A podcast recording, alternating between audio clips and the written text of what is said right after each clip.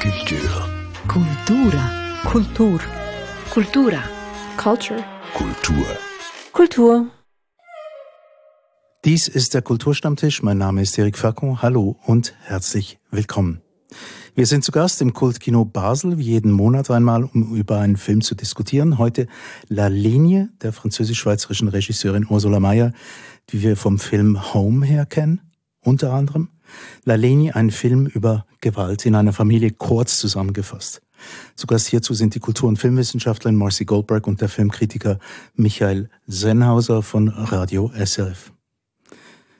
Das erste, was wir in diesem Film sehen, ist eine recht handgreifliche Szene. Eine jüngere Frau muss von zwei Männern davor zurückgehalten werden, auf eine ältere Frau loszugehen. Zu einer Ohrfeige kommt es dann dennoch. Die ältere Frau fällt zuerst auf die Tastatur eines Klaviers und geht dann ganz zu Boden.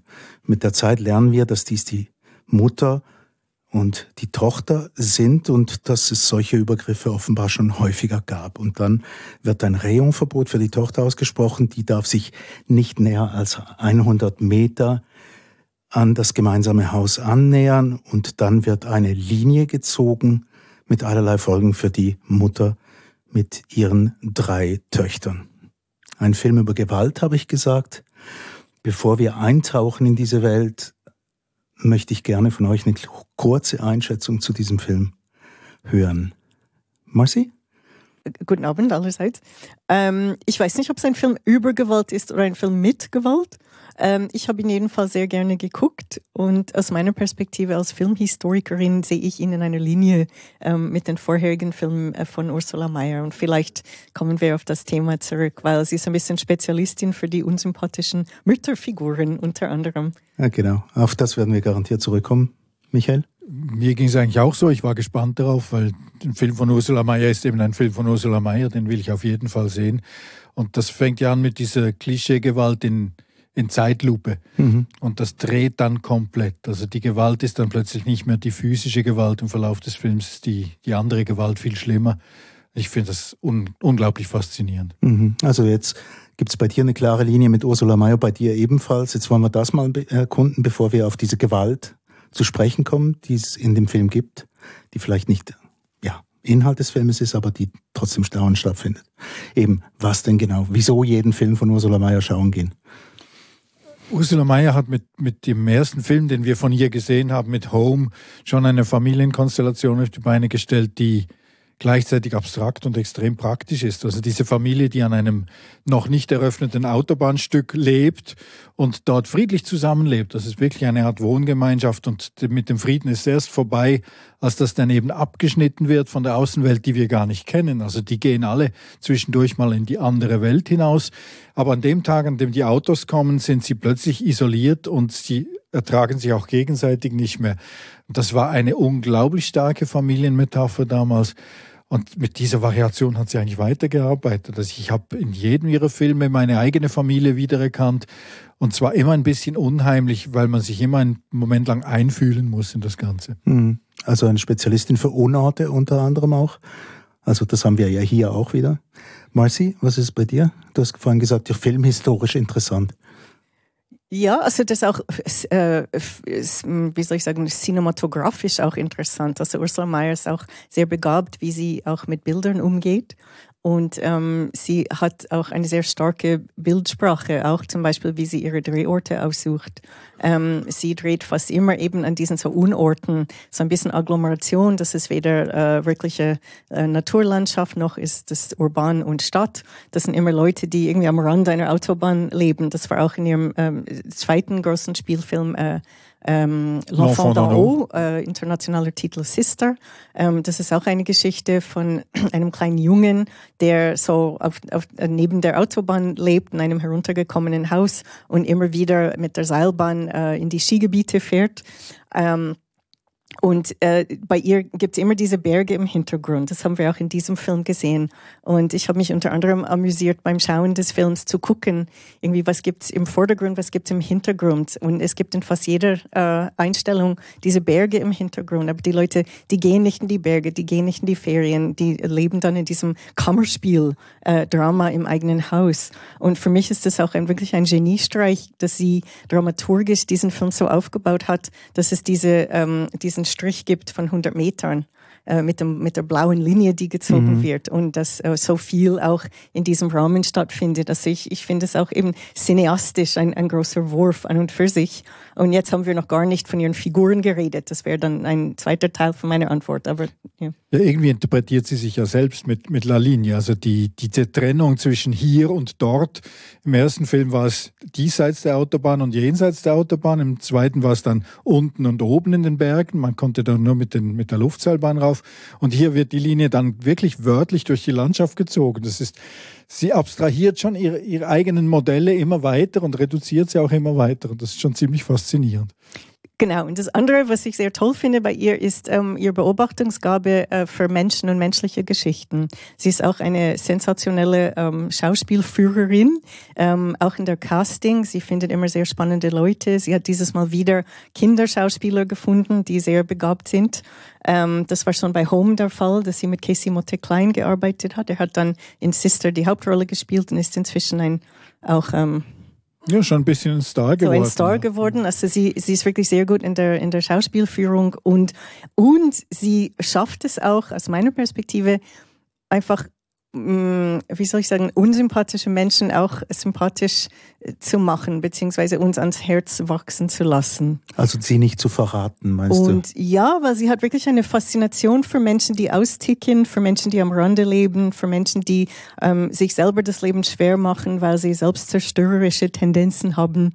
Ähm, Michael Sennhauser hat schon ihren ersten großen Spielfilm erwähnt, Home, mit dem sie bekannt geworden ist. Aber sie hat schon vorher, im 2002, einen Fernsehspielfilm gemacht, den ich auch sehr spannend finde, diese Pulse Solid, also mit starken Schultern.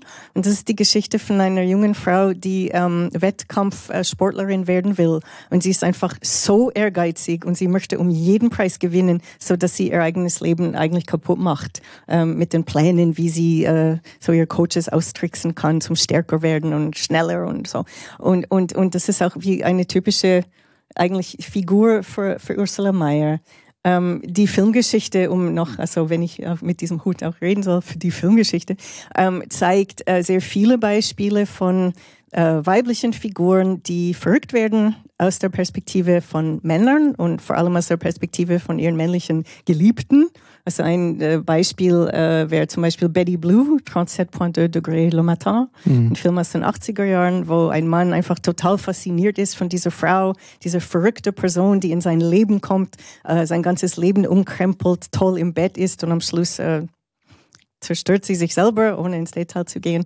Also das wäre wie typisch für einen Teil der Filmgeschichte. Und Ursula Mayer erzählt hier und wieder einmal die Geschichte von einer Frau mit selbstzerstörerischen Tendenzen, die mit ihren eigenen Wutausbrüchen kämpft, aber nicht im Rahmen einer ähm, heterosexuellen Beziehung, sondern in der Familienkonstellation mit Mutter und Schwester. Und das finde ich wirklich sehr originell und auch sehr berührend. Ja. Ja, bei ihren Figuren fragt man sich ja nicht wie in anderen Filmen einfach, Wieso tut die das? Die, die Antwort kommt laufend. Also man, die Motivation wird immer ziemlich schnell nachgeschoben. Also selbst in dieser ersten Szene, die eigentlich eine, eine Parodie ist, also diese Gewalt in Zeitlupe, das ist Sam Peckinpah. Also so haben in den 60er und 70er Jahren die Peckinpah-Western aufgehört und sie fängt damit an. Aber mit Vivaldi. Ja, klar. Ja. Aber die, der Moment, da man sie fragt, warum, warum ist die so verrückt, warum kann die sich nicht beherrschen, die Antwort ist laufend da. Also das ist, und zwar bei allen ihren Figuren.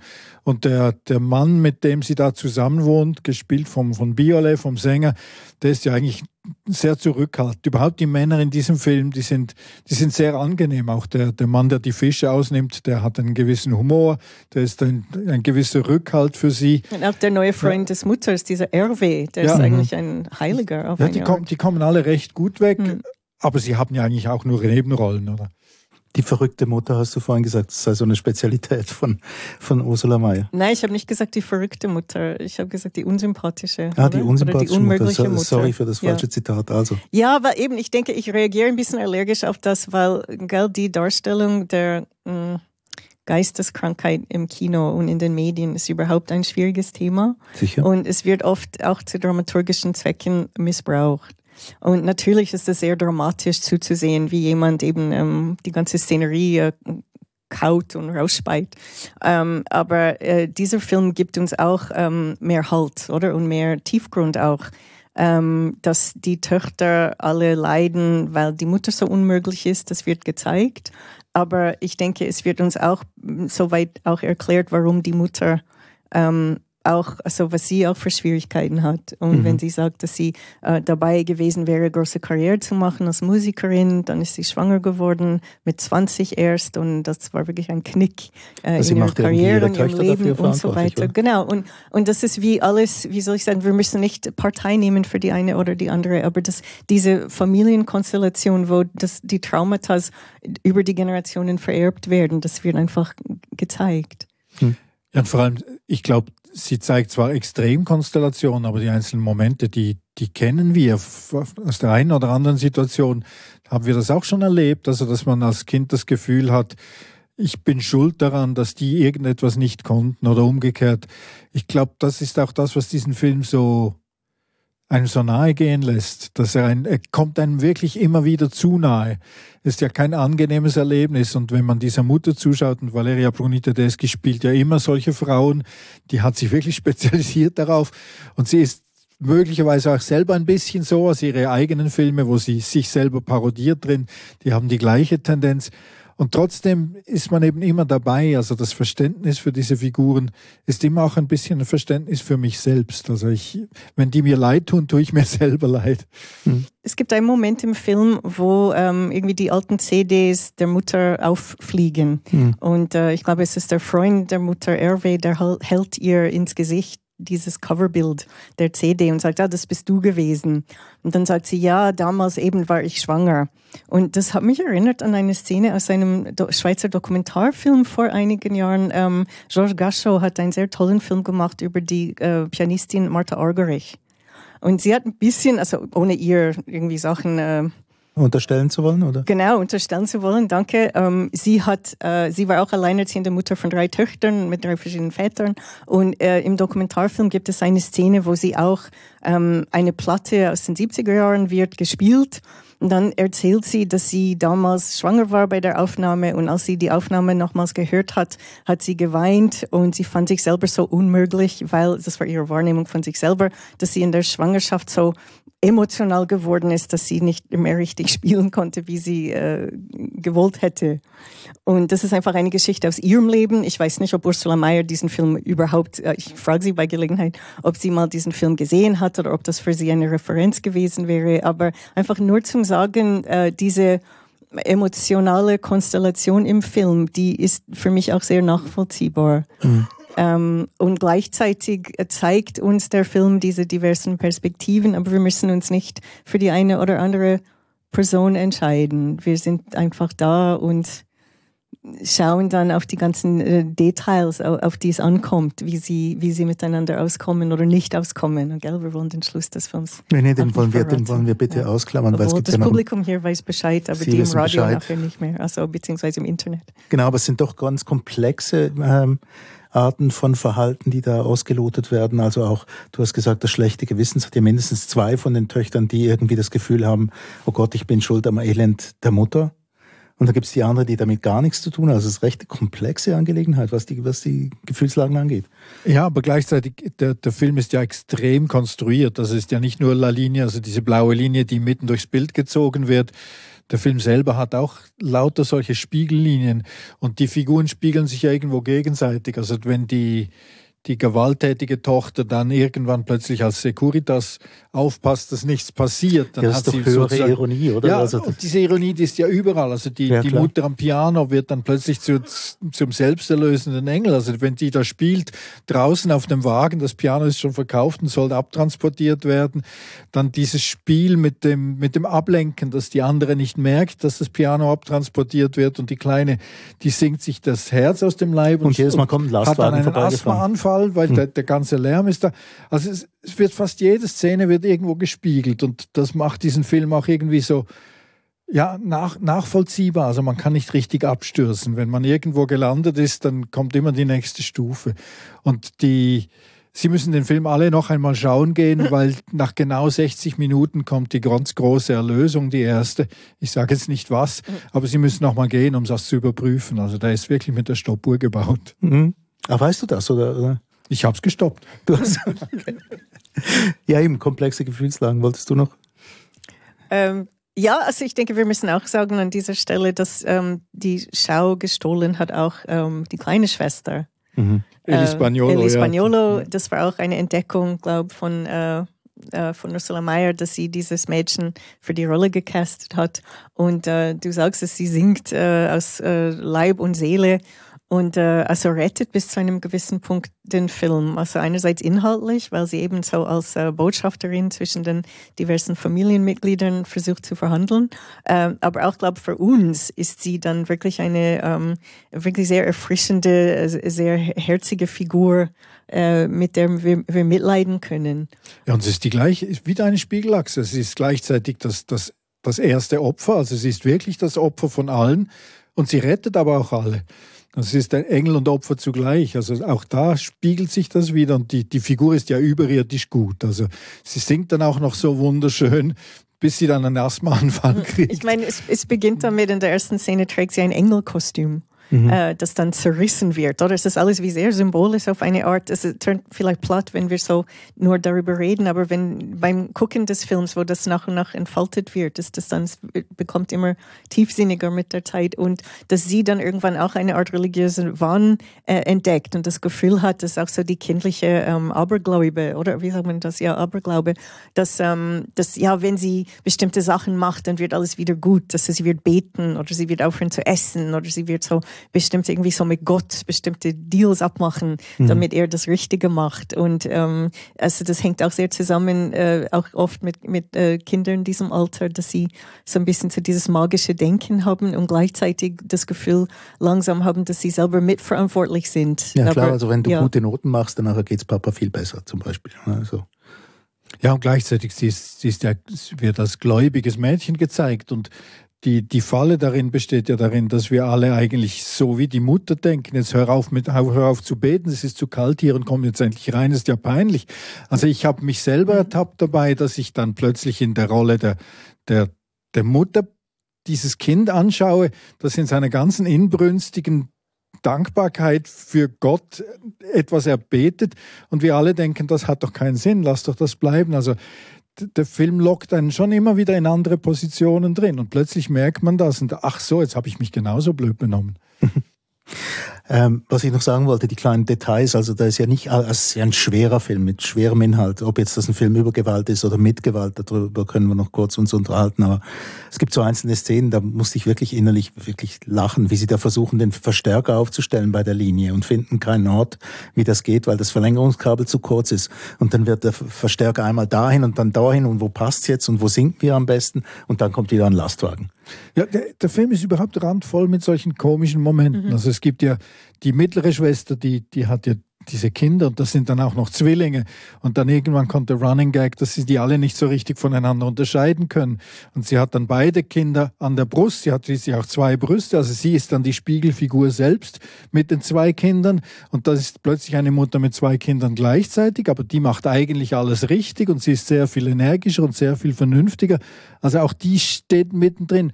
Und die, diese Szenen, die sind ja wirklich echt komisch. Also mhm. jedes Mal, wenn jemand sagt, ich bin nicht ganz sicher, welches von diesen beiden Babys welches ist, ist man einfach erleichtert, weil von, wir sehen es ja von außen auch nicht. Mhm, ist es das, ist es das, das Kind, das, das irgendwie Bananen nicht verträgt oder ist das die andere? Ich weiß es nicht mehr genau, was, was genau das Thema war.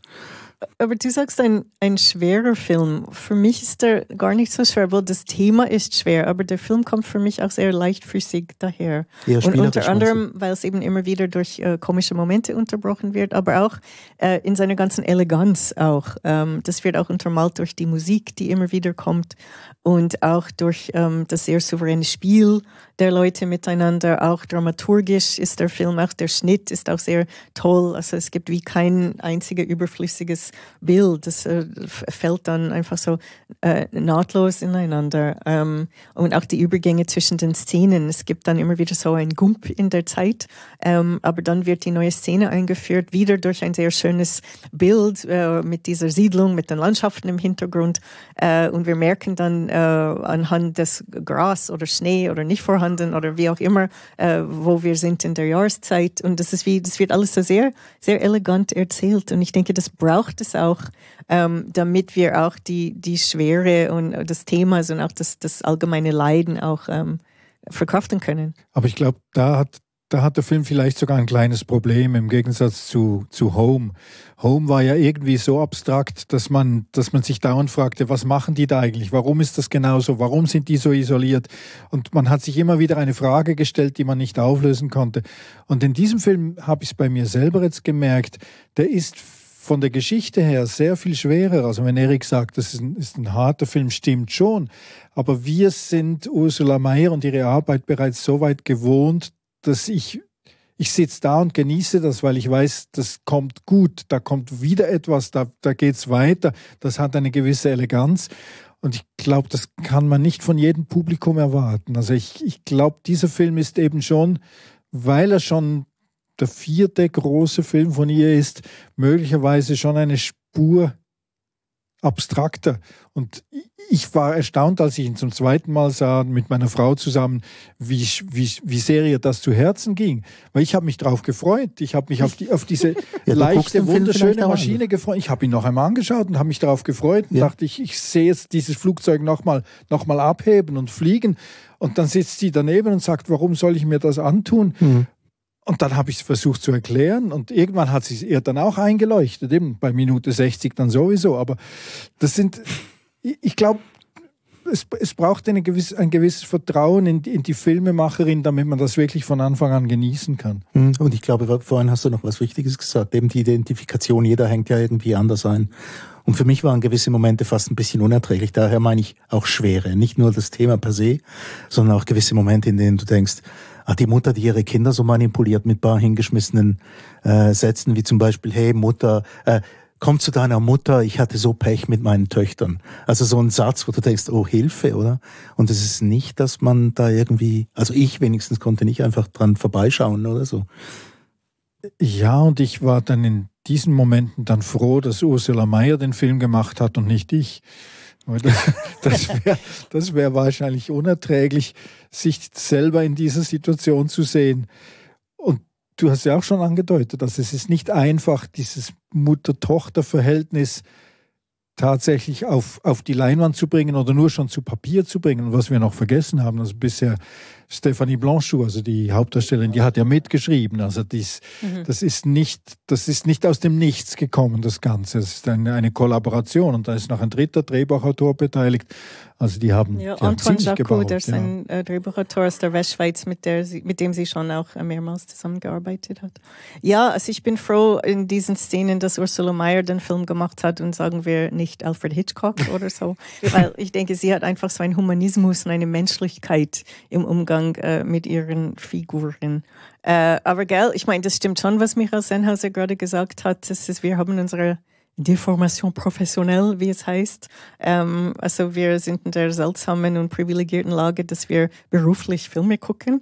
Und äh, das ist schon ein Unterschied äh, vielleicht äh, zu... Zu mir zum Beispiel. Ja, du bist ein bisschen auch in der Kategorie, würde ich behaupten. Aber eben Leute, die ähm, zum Spaß ins Kino gehen. Äh, also ich denke, das ist schon ein Film, der nicht unbedingt nur oder zu rein Unterhaltungszwecken da ist. Aber ähm, ich denke, das, das Marketing des Films macht das auch klar. Also wenn man den Trailer gesehen hat oder wenn man ein bisschen ihre Filme kennt oder auch diese Schauspielerinnen kennt, dann ist, ist es schon klar, dass das einfach, das ist wie, das, es, es kommen dann große Denkanstöße oder es sind dann mehr so äh, dramatische Sachen. Das ist nicht die äh, Dialektkomödie oder so. Aber ich denke, ich bin sicher, dass es auch für diese Art von Film ähm, ein Publikum gibt. Und das sind Filme, die auch, wie soll ich sagen, den Test der Zeit gut bestehen. Ja, das Schöne daran ist ja, dass der Film mit der Katastrophe anfängt. Also andere Filme hören dort auf. Aber der fängt ja mit dem, mit dem absoluten Tiefpunkt an und das kann eigentlich nur noch besser werden danach. Und dieses Gefühl, das, das bleibt einem. Also ich, ich für mich war es eigentlich klar, das lässt sich nicht mehr überbieten. dass die, diese Gewaltszene, die, die ist so gewaltig und die ist ja auch so gefilmt. Also das ist, mhm. man mhm. weiß nicht, wer wem Gewalt antut, aber da, da leiden alle. Und es kann fast nur noch besser werden, auch wenn es zuerst noch ein bisschen schlimmer wird.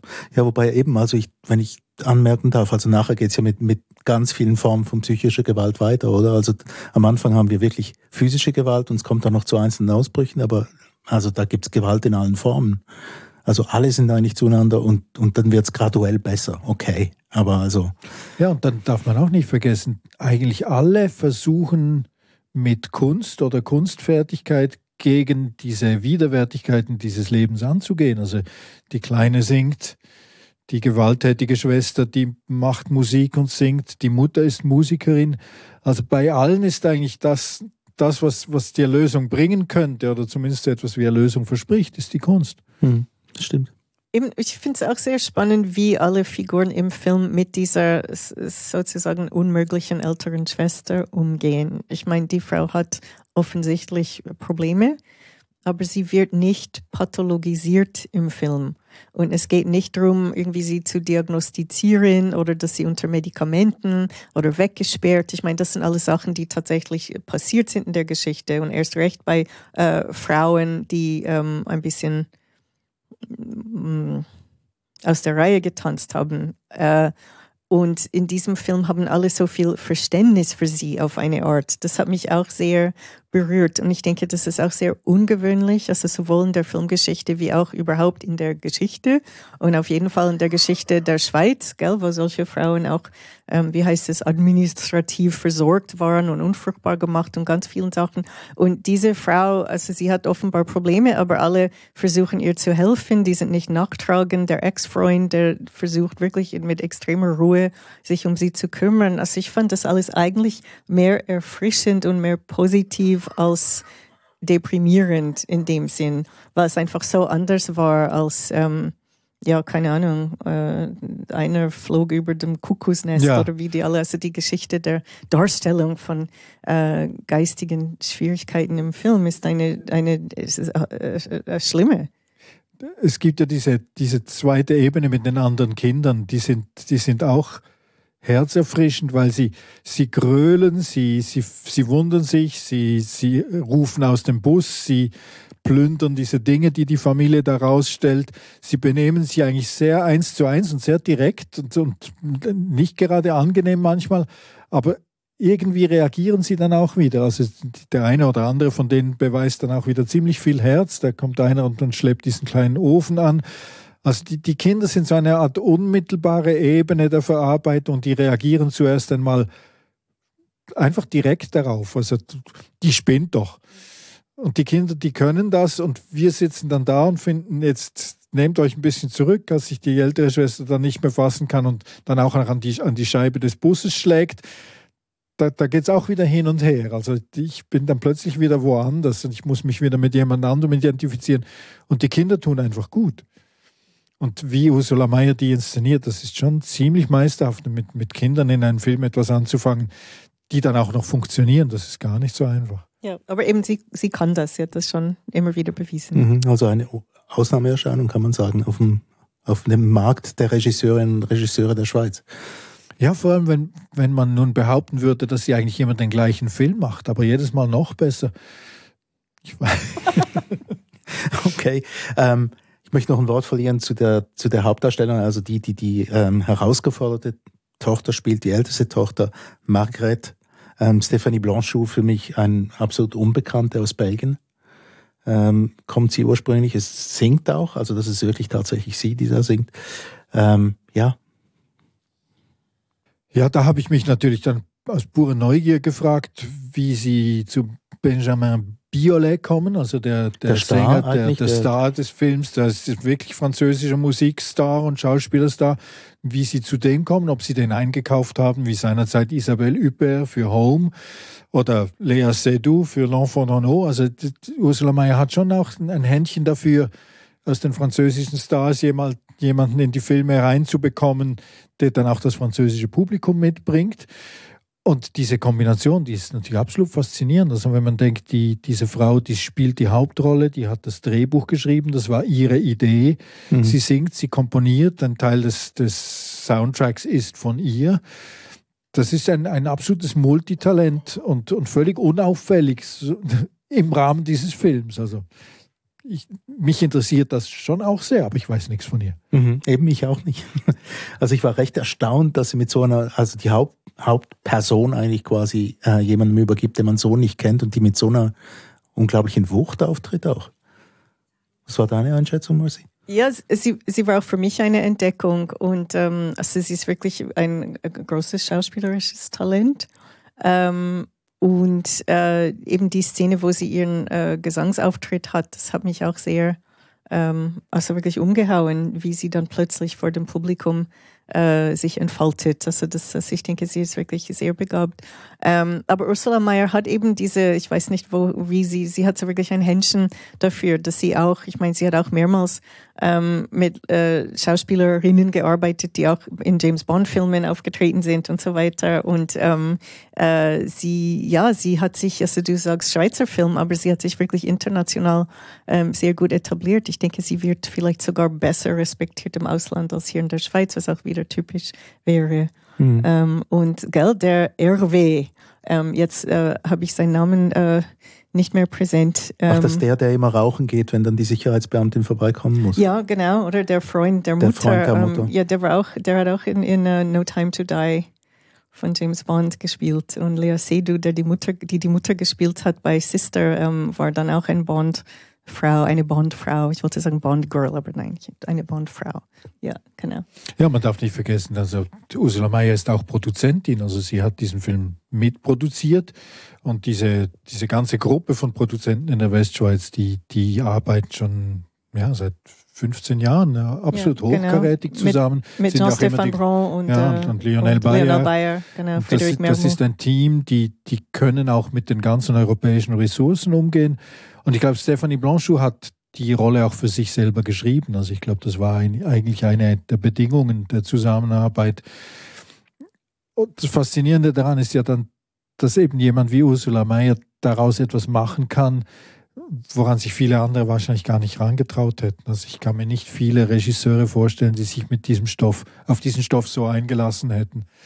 Deutet ja an, dass komplex, vielschichtig, ich sage jetzt nochmal das Wort schwer, auch ich hoffe, dass man es versteht im, im Sinn von komplex. Ist das eine Frage? Ja, ist eine Frage.